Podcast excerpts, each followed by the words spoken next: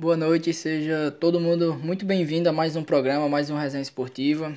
Eu sou o Ebert Araújo, estou aqui para ter seus comentários, né? Falar um pouquinho sobre o que rolou na rodada do final de semana no futebol internacional. Tivemos rodada cheia é, pelos, pelas cinco grandes ligas da Europa.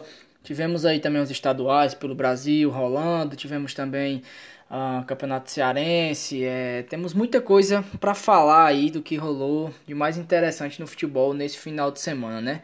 Então, como a gente tem agenda cheia aí para falar, vamos já dar início, começar aqui a entrar falando da nossa Premier League. É, jogos muito movimentados nesse sábado, domingo e também na segunda-feira. Tivemos tropeços, tivemos aí o campeonato acendendo um fogo, um possível, uma possível chama muito grande para a disputa do título, né? Então, vamos começar falando um pouco sobre o vice-líder Liverpool, que segue na cola do Manchester City, mais na cola ainda, né? O Liverpool que fora de casa bateu o Brighton por 2 a 0. É, gol de gol do Luiz Dias, primeiro gol marcado, segundo do, do Salah e tá ali em cima do Manchester City hoje com 4 pontos de diferença, só que tem um jogo a menos para fazer, joga nesse meio de semana contra o Arsenal. É clássico, é jogo duríssimo. O Arsenal que vem numa sequência muito boa, é a sua melhor campanha nos últimos anos. Então não vai ser fácil para o Liverpool, mas o Liverpool conseguir vencer o Arsenal, derruba essa vantagem do City para apenas um ponto. E sempre lembrando que eles ainda têm um confronto direto entre os dois para resolver essa parada, né? Então o campeonato inglês, a briga tá acirradíssima, campeonato disputadíssimo, né? Ah, tivemos também no sábado o Brentford jogando contra o Burley, Brentford que conseguiu dar uma desgarrada dessa galera lá de trás, lá da parte de baixo da tabela, bateu bem o Burley em casa por 2 a 0, deu uma distanciada, uma aliviada, agora respira e consegue trabalhar com mais calma o, o time do o técnico do Burley, né? É o time que subiu agora da Championship, está fazendo uma ótima campanha na Premier League esse ano. Tivemos um clássico e um clássico maravilhoso. United e Tottenham jogaram no na tarde de sábado, jogo das duas e meia aí. Quem acompanhou viu uma noite do mais puro suco de Cristiano Ronaldo. Se alguém me perguntar, pô, o que é o Cristiano Ronaldo pro futebol? É isso. Foi o que ele fez no jogo contra o Tottenham.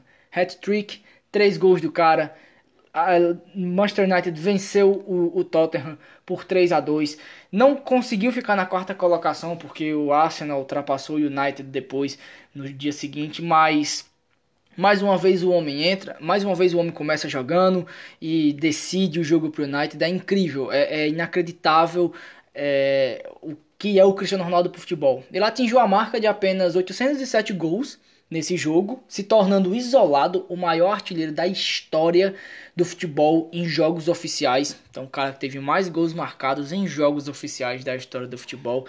É uma lenda, não tem como. Falar do Cristiano Ronaldo é falar de um dos maiores jogadores da história do futebol.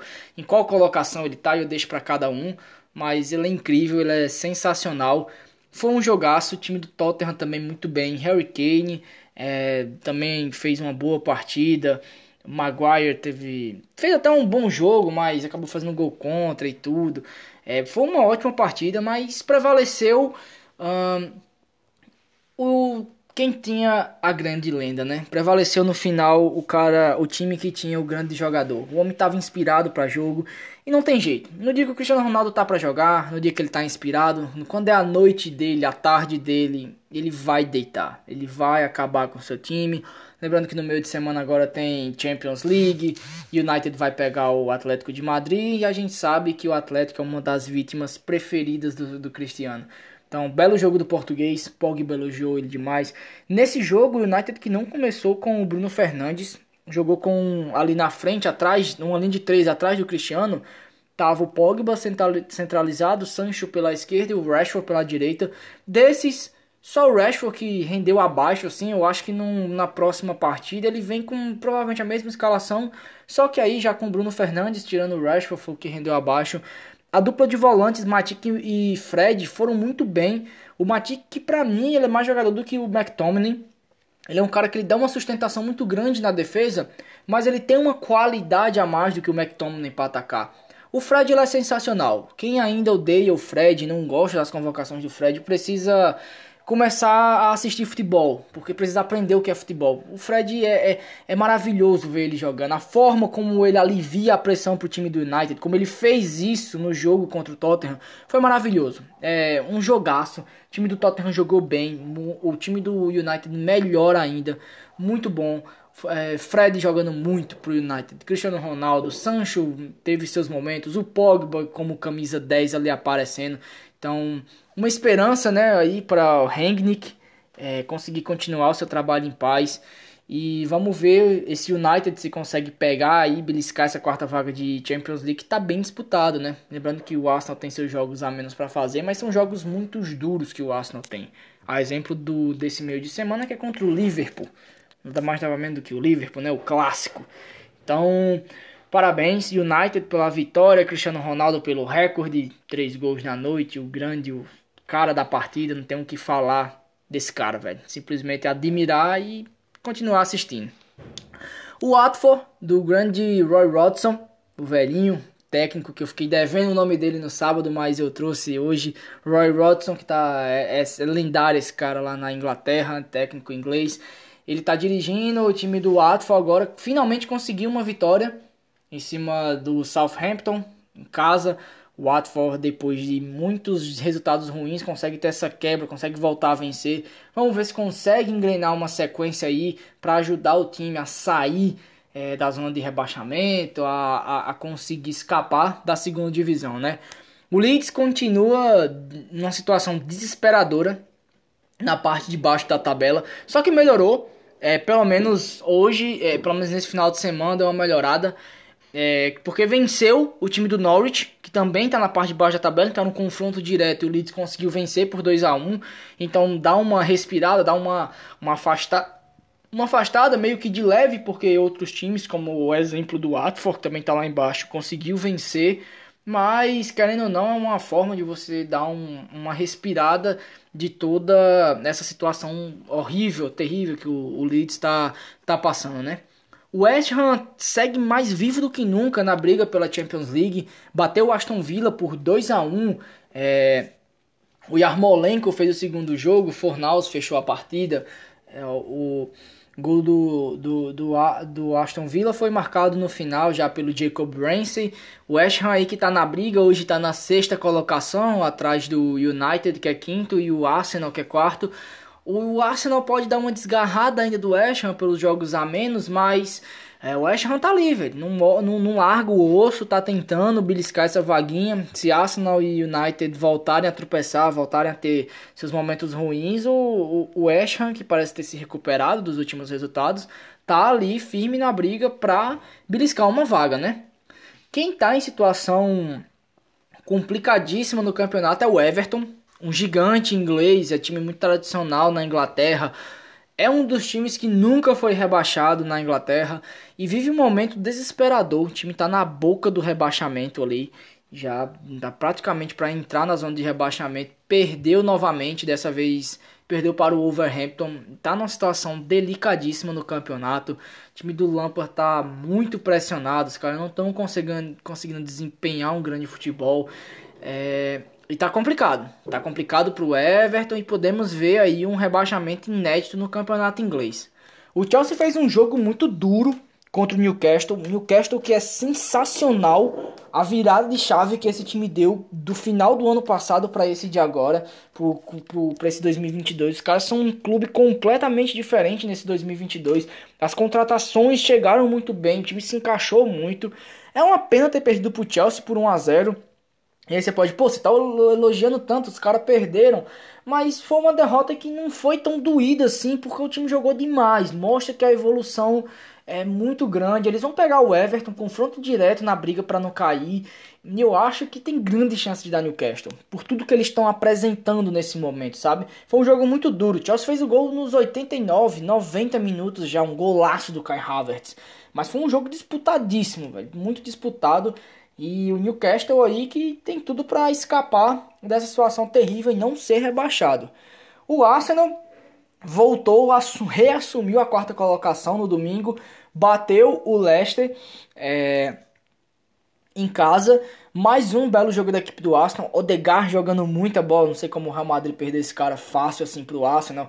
O Lacazette também muito bem. Mas nesse jogo Thomas Partey junto do Odegaard ali dominaram o meio campo. Foi um fator é, crucial para a vitória do Arsenal. Arsenal que vai pegar o Liverpool nesse meio de semana e é o jogo para consolidar, né? Porque o Arsenal até então fez belos jogos, tá batendo vários adversários, mas quando chega nesses jogos grandes, não consegue desgarrar, não consegue fazer uma boa partida e vencer um clássico. Então precisa fazer um grande jogo contra o Liverpool para se consolidar de vez aí nessa nova fase do time do Arsenal. E para fechar, Premier League, tivemos o Manchester City que jogou é, na segunda-feira contra o Crystal Palace, empatou por 0 a 0 e manteve vivo, manteve mais do que vivo essa briga pelo primeiro lugar.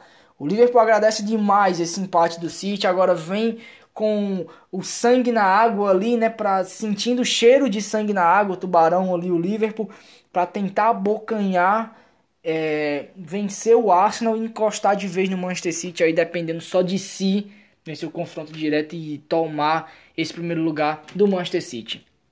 É, saindo da Inglaterra agora entrando na La Liga, no Campeonato Espanhol. O Atlético de Madrid bateu o Cádiz, o Cádiz por 2 a 1 e entrou, voltou para o G4. É, o time do Simeone aí se recuperando, se ajeitando, né? É, conseguiu chegar de novo ao G4. O Sevilha empatou novamente. Sevilha aí que tá perigando perder a segunda colocação já. Já tem clube encostando no Sevilha no segundo lugar. E ao mesmo tempo o Real Madrid agradece e só só vai, só embala e toma distância. O Betis venceu o, o, o time do, do Atlético Bilbao por 1 a 0 uh, ah, Se recuperou, mas pro azar do Betis, Barcelona e Atlético também venceram na rodada, então ultrapassaram o Betis, estão ali colados no Real Betis, é situação complicada, acabaram caindo do G4. O Barcelona goleou novamente, bateu o Osasuna em casa 4 a 0 Barcelona, mais um jogo impressionante. Não é só pelos placares dos jogos do time do Xavi, porque muitas vezes o time pode golear e não pode jogar tão bem, mas o time do Xavi ele goleia e a cada dia mostra evolução, mostra um time mais encaixado. Vai ter o clássico agora em março contra o Real Madrid, e é um time que desde a chegada do Xavi e principalmente desde as contratações de janeiro, o time só evolui, o time só joga melhor a cada jogo. É impressionante é, o que faz o Barcelona do Xavi. Impressionante essa evolução do Barcelona do Xavi. Mais uma goleada, terceira colocação. Tem um jogo a menos em relação ao Sevilha ainda. Pode fazer essa distância para o segundo despencar ainda mais. E, e se não me engano, tem um jogo, tem um jogo contra o Sevilha ainda por fazer e pode ultrapassar o Sevilha nessa que é, com esses resultados. Então, Barcelona aí mais vivo do que nunca, um clube que chegou a estar durante essa temporada, essa La Liga, em nono lugar, voltar à terceira colocação, tá brigando ali pelo segundo lugar. O campeonato é muito difícil, ele tá a 15 pontos atualmente do Real Madrid. Se venceu, se vencer o jogo a menos, ainda vai ficar a 12, então é muito complicado alcançar o Real, ainda mais pela regularidade que o Real tá tendo. Mas é uma recuperação incrível do campeonato para o Barcelona. Um time que estava desacreditado, que achava que não, não conseguiria chegar nem em zona de classificação de Europa League, hoje está ali mais vivo do que nunca, brigando pelo segundo lugar. Então, sensacional o time do Barcelona. Real Madrid, na segunda-feira, pegou o Mallorca, fora de casa, 3 a 0 tranquilo time do Real. É, abriu 10 pontos de vantagem para o segundo colocado, que é o Sevilha. Tá sossegado, já voltou até a sua gordurinha ali de distância, de diferença. Então acho que muito difícil que o Real não consiga levar essa La Liga. É um time que está com, com muita regularidade durante todo o campeonato. É, e isso vai ser imprescindível para o título deles. Quero muito ver esse El Clássico, porque o último que teve, o Barcelona ainda estava começando ali com chave, eram os primeiros jogos, estava mais bagunçado. Esse time do Xavi está muito mais organizado. Quero ver como é que vem o Real para esse jogo contra o Barcelona. É, eu acho que vai ser um jogaço, um jogaço de bola aí. Então, tudo para termos um grande, uma grande partida no El Clássico de março. Partindo para a Alemanha, tivemos o Borussia Dortmund, que venceu o Arminia Bielefeld por 1 a 0 diminuiu a vantagem para o líder, para o Bayern de Munique, para 7 pontos, e pode diminuir mais ainda essa vantagem, pode derrubar para 4 pontos apenas, porque lembrando que o Borussia, o jogo da rodada passada dele foi adiado, era um jogo contra o mais 05, e devido a vários casos de Covid, a um surto de Covid dentro do clube do mais, não foi feito o jogo, então o Borussia tem esse jogo por fazer, pode diminuir ainda mais e encostar de vez no Bayern. O Bayern que por sua vez jogou contra o Hoffenheim, empatou por 1 a 1 Não foi um jogo ruim do Bayern. É, o Nagelsmann que repetiu aquela a escalação que fez contra a equipe do Salzburg. Começou com seis atacantes, né, podemos dizer assim. Ele estava em campo com Coman, Musiala, Miller, é, Lewandowski, Gnabry e Sané. Ele estava com seis atacantes em certos momentos da partida. É, lógico, o Musiala não estava sendo um atacante mesmo, estava jogando mais ali como segundo volante e tudo, mas fez um time muito ofensivo. O Bayern teve chance de golear até o Hoffenheim nessa partida. Assim como o Hoffenheim também teve suas chances de vencer o jogo. O Kramaric perdeu muitos gols, muitos gols na cara do goleiro, na cara do Neuer. Tivemos a volta de Manuel Neuer pelo lado do Bayern, importante.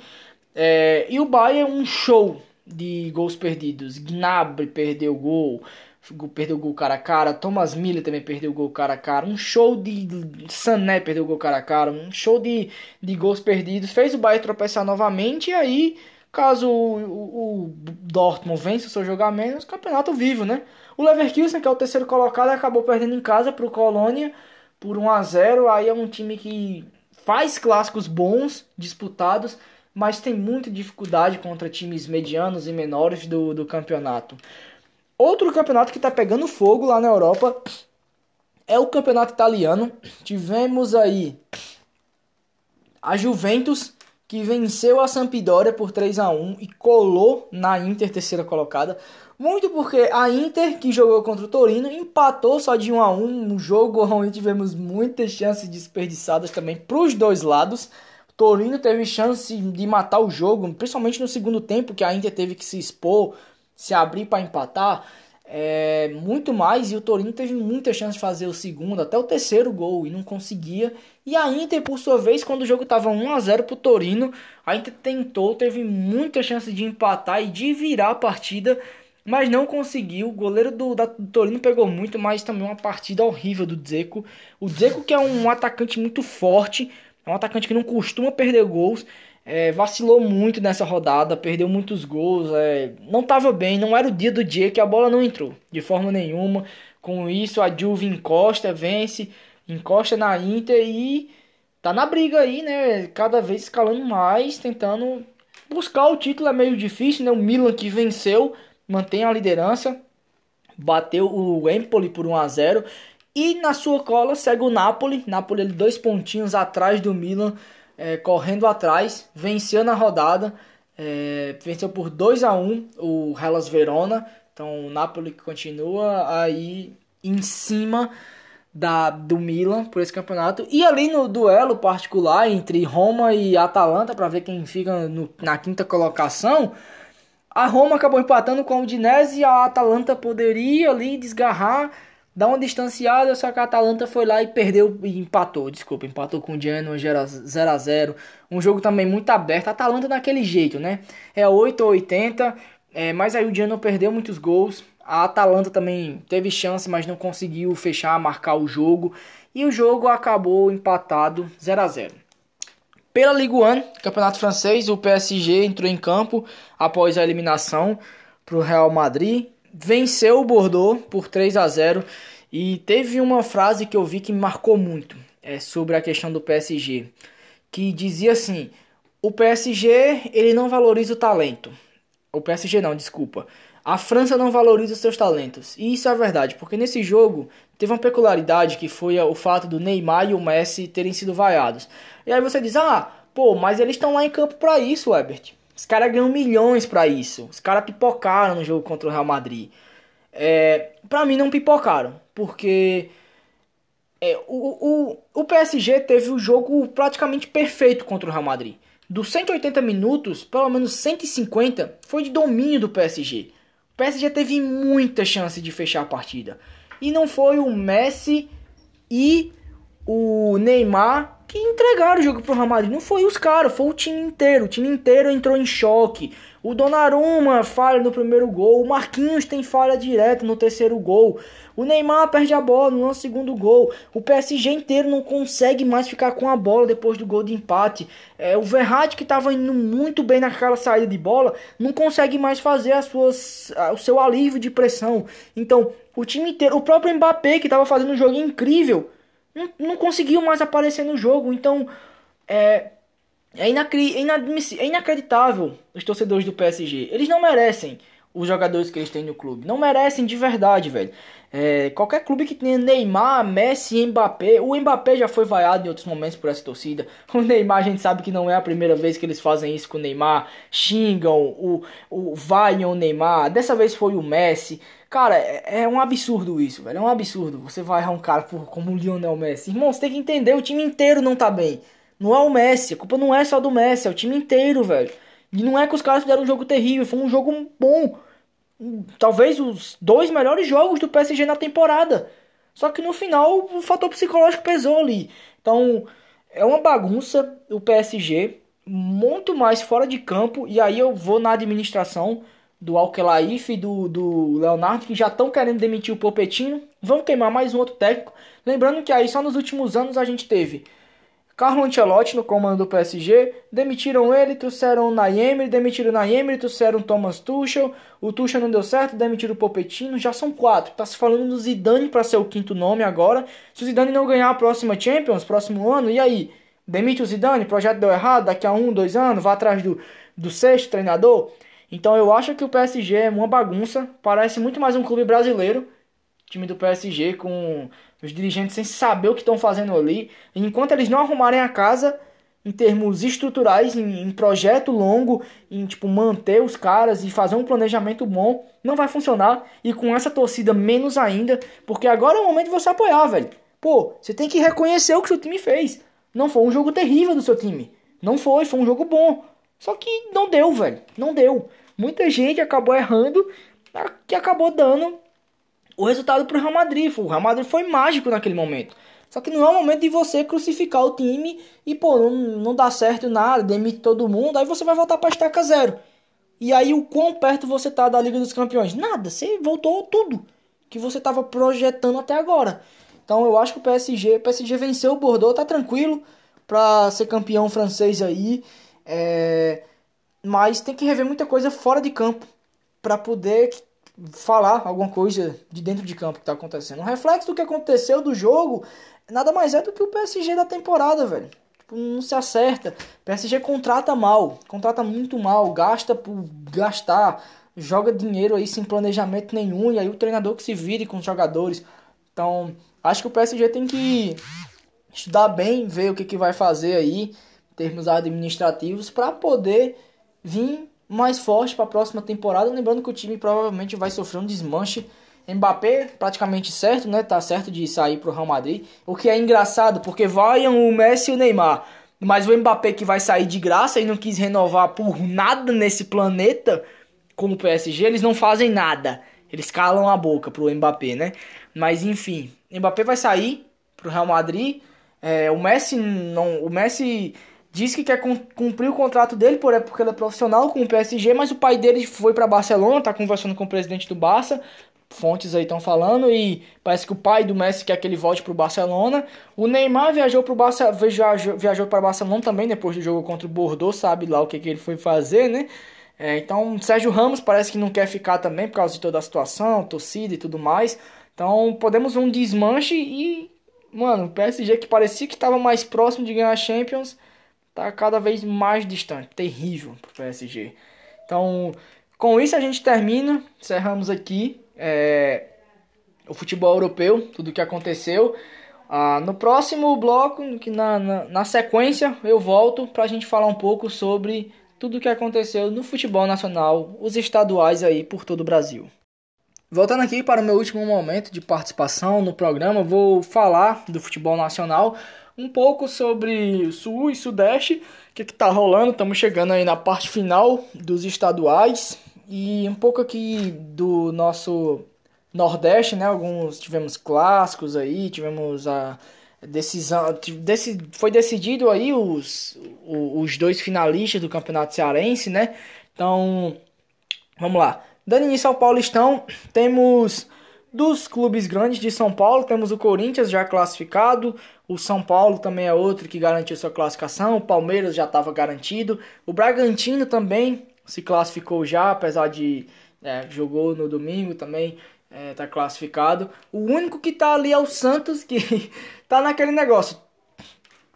Pode se classificar, tem ainda chance de classificação, mas ao mesmo tempo o Santos tem que estar tá de olho no rebaixamento, porque é um dos piores clubes desse Campeonato Paulista e corre o risco de rebaixamento. O time do Santos não está nem um pouco bem. O time do Santos que enfrentou o Palmeiras nessa rodada e a gente vai falar um pouco de como foi esse clássico aí entre Palmeiras e Santos. Mas vamos dar início com o Corinthians, que goleou no sábado a Ponte Preta em casa por 5 a 0 Torcedor do Corinthians aí apaixonado já pelo Vitor Pereira. Vitor Pereira que chegou com pouco tempo e colocou esses caras já para rodar. O time do Corinthians jogou muita bola, muita bola mesmo. O Renato Augusto é um absurdo que ele joga. O Paulinho pisando, vindo de trás, pisando na área, é, ele é sensacional, ele é incrível fazendo isso. Roger Guedes muito bem, o Gustavo Silva muito bem também. Então, Vitor Pereira no, no seu jogo aí na Itaquera, é, fazendo o torcedor corintiano ficar em deleite. É incrível e, é, e maravilhado com o que assistiu. E muito iludido né, para a temporada, porque foi só uma pequena amostra do que pode vir, né? É lógico que é normal o time sofrer em alguns jogos em sequência e tal, mas um início muito forte, um início muito bom do, do Vitor Pereira. O Corinthians fez um jogo incrível com a Ponte 5 a 0 Outro grande de São Paulo que venceu bem foi o São Paulo.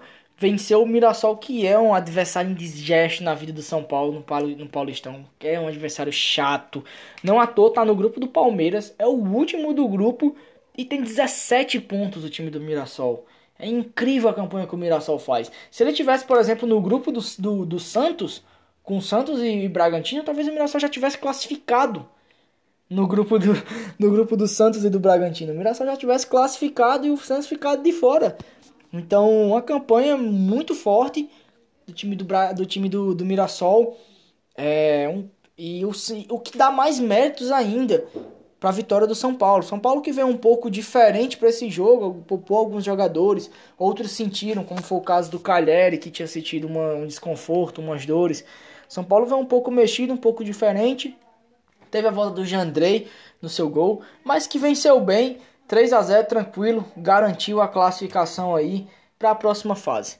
O Palmeiras fez o clássico paulista contra o Santos na rodada e venceu 1 a 0 Palmeiras, gol de pênalti do Rafael Veiga. O Santos se afunda ainda mais, é, teve o seu zagueiro expulso ainda no primeiro tempo, o que complicou muito a vida do Santos para esse jogo. Palmeiras é incrível. A organização do time do Palmeiras é, é, é algo maravilhoso. O, trabalho do Abel Ferreira é assim para você colocar num quadro, emoldurar num quadro o trabalho do Abel Ferreira no Palmeiras. É sensacional o time, o que o Palmeiras, o, Palmeiras do Abel joga. É, teve um dado que saiu nesse final de semana que é um completo absurdo, velho. É, é assim, tipo, é de se entrar em choque completo. Não, não, não tem outra, outra, outra coisa para falar. O Palmeiras é o time que precisa de mais finalizações para sofrer um gol. Mas, não, mas Webert, por que, que entrar em choque? Porque o Palmeiras, nesse Paulistão, nesse Paulistão, não é no ano todo, é no Paulistão. O Palmeiras precisa sofrer 91 finalizações para tomar um gol. O time do Abel Ferreira tem seis jogos no palestra esse ano, são seis vitórias, zero empates, zero derrotas não sofreu nenhum gol e é incrível. Incrível. É um time que você pode dizer não encanta. Não é um time de goleadas de 5 a 0, 6 a 0, 7 a 0, mas é um time eficiente, é um time vitorioso. Sabe dos caminhos que precisa para vencer. E é assim que é moldado e assim que joga dia após dia. É incrível o Palmeiras do, do Abel Ferreira. Esse dado, essa estatística da quantidade de finalizações para sofrer o gol é algo absurdo de você pensar. 91 finalizações para o time sofrer um gol. É inacreditável. É, é simplesmente loucura um negócio desse. Melhor defesa disparada do campeonato. É um time muito sólido. E é aquilo, você não vai fazer, é muito difícil você fazer um gol no Palmeiras e se você vacilar, eles lhe machucam. Porque eles sabem como correr, eles sabem como atacar e eles sabem como lhe machucar. Então, parabéns, Abel Ferreira sensacional, velho, sensacional, um dos maiores treinadores nessas, nesses últimos tempos na passagem esses treinadores aqui do Brasil. É, é um trabalho que, mano, não dá. É, é, é, acompanhar e ficar feliz por ter a oportunidade de acompanhar, velho. O Abel Ferreira. Ele é incrível, um treinador gigantesco. Eu gosto demais do Abel, gosto demais mesmo. Um cara que eu acho ele um estudioso muito forte, muito foda. Então, parabéns, Abel Ferreira. Palmeiras vem fortíssimo na briga de mais um título para tentar conquistar aí. É, depois de ganhar a Recopa já, né? Pode ganhar aí o Paulistão, né? Muito forte. Mas também tem o Paulo São Paulo que tá vindo numa crescente. Corinthians mostrando aí um bom início de Vitor Pereira também, né? O Bragantino que também tem um trabalho longevo com o Barbieri que também faz uma bela campanha. Então vamos ver, vai ser um campeonato paulista sensacional nas, nas semifinais para frente. Vai ser um grande, uma grande final de campeonato paulista. A reta final do Paulistão vai ser incrível. Partindo agora para o Carioca, tivemos decisões. É, foram definidos os confrontos. Teremos Fluminense e Botafogo, Vasco e Flamengo. Botafogo que estava ali enfrentando o Flamengo ali até as últimas, mas acabou tropeçando. Botafogo empatou com a Audax por 2 a 1 Caiu para a quarta colocação porque o Vasco venceu seu jogo 3 a 0 e o Vasco aí vai enfrentar o Flamengo e o Botafogo vai acabar pegando o Fluminense. Lembrando que nessa fase de semifinais do Carioca temos jogos de, de volta e o empate é do primeiro e segundo colocado. Então o, o Vasco e o Botafogo vão precisar vencer na diferença de gols, porque se der empate também na diferença de gols aí e tudo, vai dar é, é, o resultado dá para Flamengo e Fluminense. Então teremos clássico nos, nas duas semifinais, né? Como é, já estava previsto aí. É, vão ser jogão, jogo, jogos muito bons. Fluminense que não perdeu nenhum, não perdeu não, nem empatou nenhum clássico esse ano ainda, bate, venceu os três que disputou, né? Flamengo que jogou recentemente com o Vasco sofreu muito para conseguir vencer também. Então vai ser um jogo duríssimo para o Flamengo, né? O Fluminense acabou quebrando suas sequências de vitórias consecutivas. Não, não vai conseguir quebrar o seu recorde, não vai conseguir empatar o seu recorde de quebrar, né? Que eram 13 vitórias para empatar o recorde. Ficou em 12, acabou empatando por 0 a 0 contra o Boa Vista. Mas apesar de que o Fluminense poupou seus principais jogadores, porque o Fluminense está mirando na quarta-feira, né? Tem Libertadores na quarta, jogo decisivo contra o Olímpia lá no Paraguai. E o Fluminense está pensando nessa partida, né? Então é, é, era um luxo a mais essa questão de manter a sequência de vitórias. O Fluminense está bem, já tinha conquistado a Taça Guanabara, já estava é, ali firme na primeira colocação, não tinha mais como ser ultrapassado. Então, tranquilo, 0 a 0 com Boa Vista. O Flamengo goleou o Bangu por 6 a 0 talvez aí a melhor atuação ofensiva do Flamengo. Ah, mas é só o Bangu, é muito fraco. Sim, é só o Bangu mas é, eu falo muito dessa questão do Flamengo pela questão da eficiência em si. Porque nos outros jogos o Flamengo estava criando muito também. O Flamengo chegou, criou muitas oportunidades em outras partidas. Só que não conseguia vencer. O time não conseguia. É, quando conseguia vencer, é, na verdade até vencia. Só que o que eu quis dizer é que não conseguia ir bem, não conseguia fazer gols, não conseguia ter eficiência, como teve contra o Bangu. 6 a 0 com muita propriedade. O time dominou completamente o jogo, aproveitou muito bem as chances que teve na partida. É aí o ponto chave desse jogo do Flamengo. Então, é continuar assim para a temporada, porque o time é bom. Flamengo aí que falando de contratações, né? Flamengo que recentemente fechou é, ou na segunda-feira aí tá tudo certo com o Pablo, ex-zagueiro do Corinthians, que estava na Rússia, né? Zagueiro de 30 anos, tá chegando pro Flamengo. Então é mais um zagueiro aí para reforçar o sistema do, do Paulo Souza. É um time muito forte, um time com um elenco muito bom. E tava precisando de um jogo onde aproveitasse bem as chances criadas. E criou muito de novo e aproveitou muito bem. Gabigol numa noite inspirada, Léo Pereira meteu dois gols também. Arrascaeta, melhor jogador do Flamengo na temporada. Então, partida sensacional do time do Flamengo.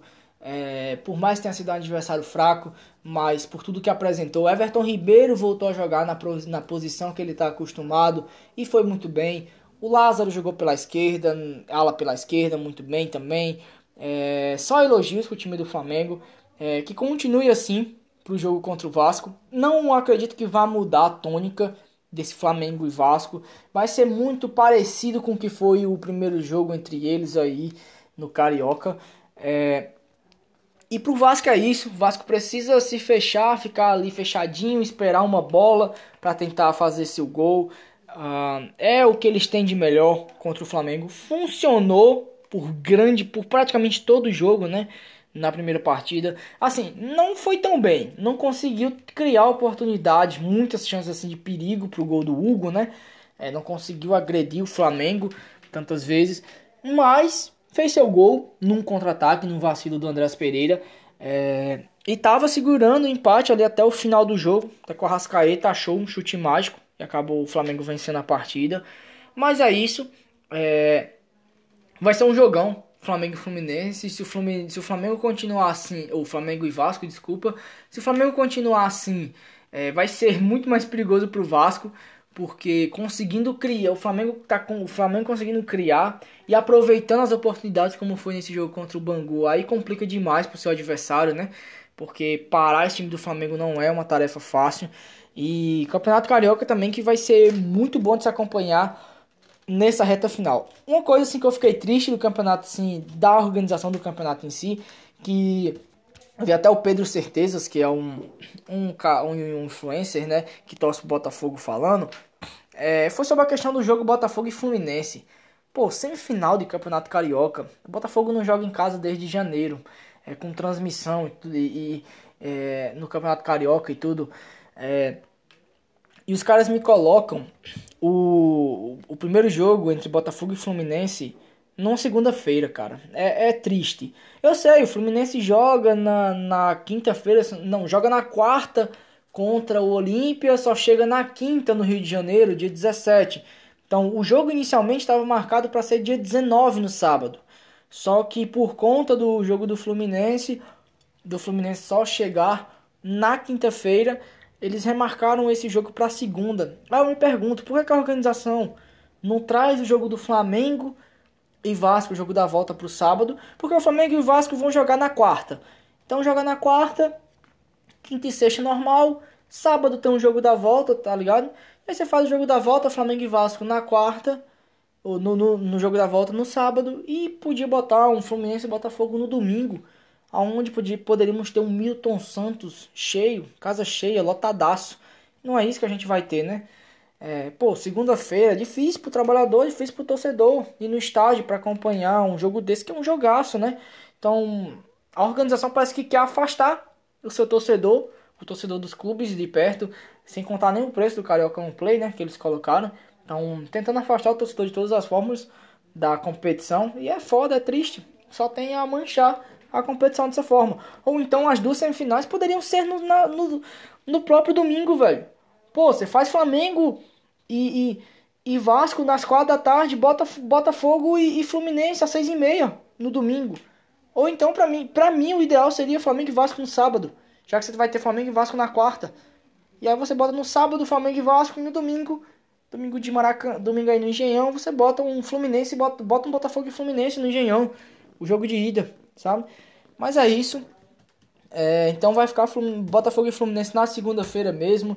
Botafogo que aí seu torcedor, não sei, vai tentar fazer o que puder, né? Porque torcedor aí, se apaixonado, vai tentar é, de tudo aí pra, pra ir no jogo, pra apoiar seu time. Mas é uma pena, isso aí que a organização fez, né?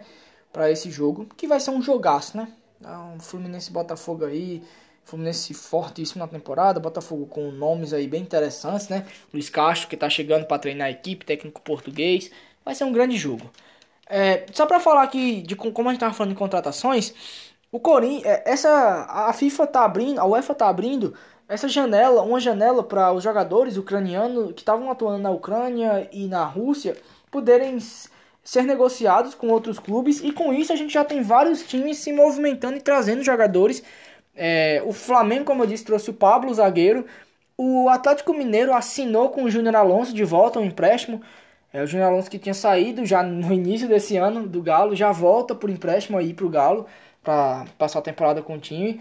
É, outro clube que está praticamente certo com jogador aí é o Corinthians, tá quase acertado com, tá tudo praticamente certo com o Júnior Moraes, atacante de 34 anos, que tem nacionalidade ucraniana, ele é brasileiro, mas tem dupla nacionalidade.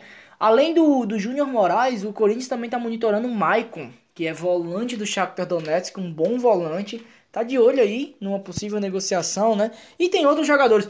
O Ceará que eu já ia falar também, o Ceará, contratação zaça do Ceará pra temporada. O Ceará que tava em busca de um camisa 9, pra mim, mano, matou a pau nessa contratação. Se precisava, se eles queriam uma resposta pro Silvio Romero, que estavam ali, tava ali indigesto porque perdeu pro Fluminense, por, perdeu pro Fortaleza, matou a pau.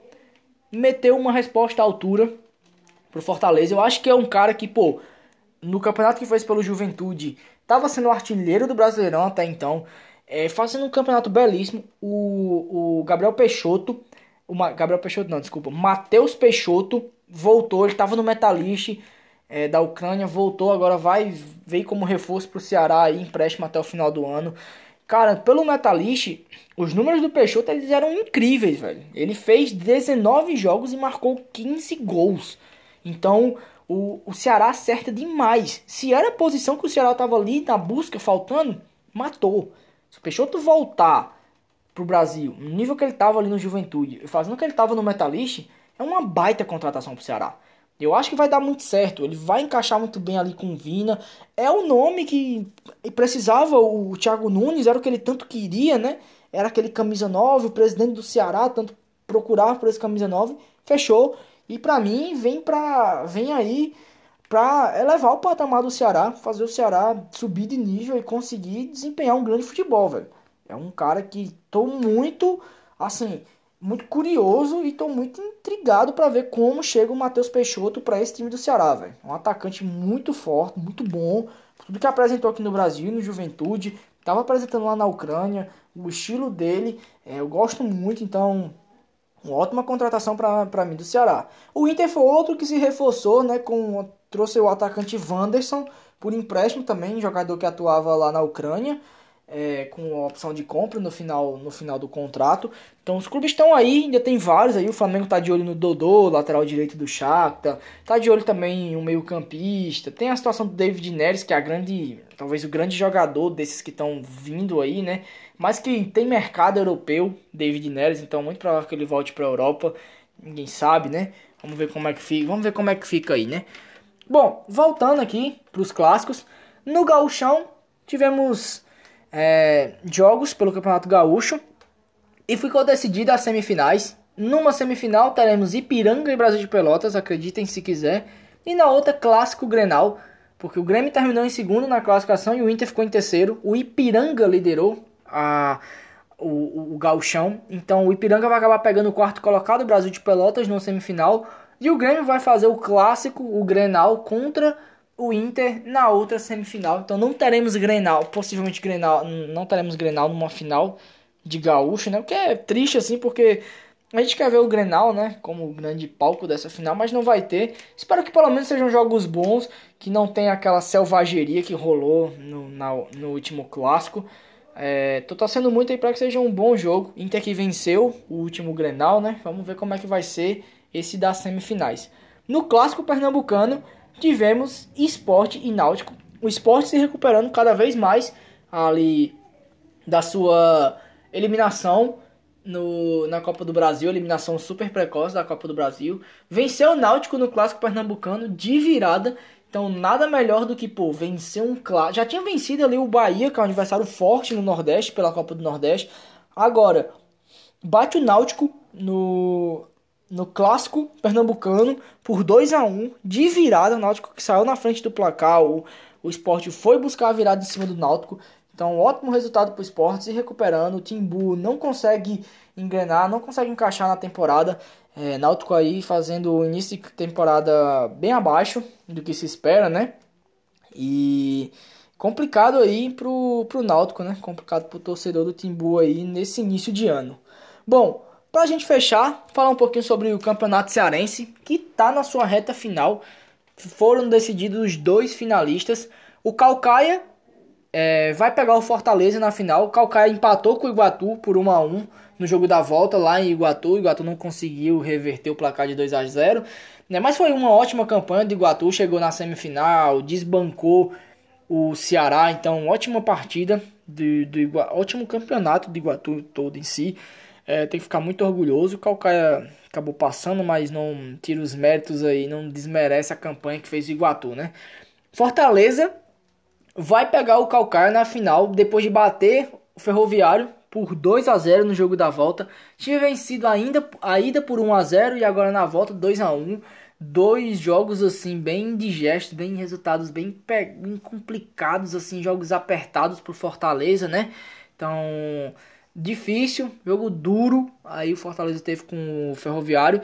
E na, nas finais, né? Na final aí do, do Cearense, teremos jogaço duríssimo pro Fortaleza. Porque o Calcaia foi o melhor da primeira fase, fez uma campanha sensacional, ficou liderou a campanha ali do início ao fim.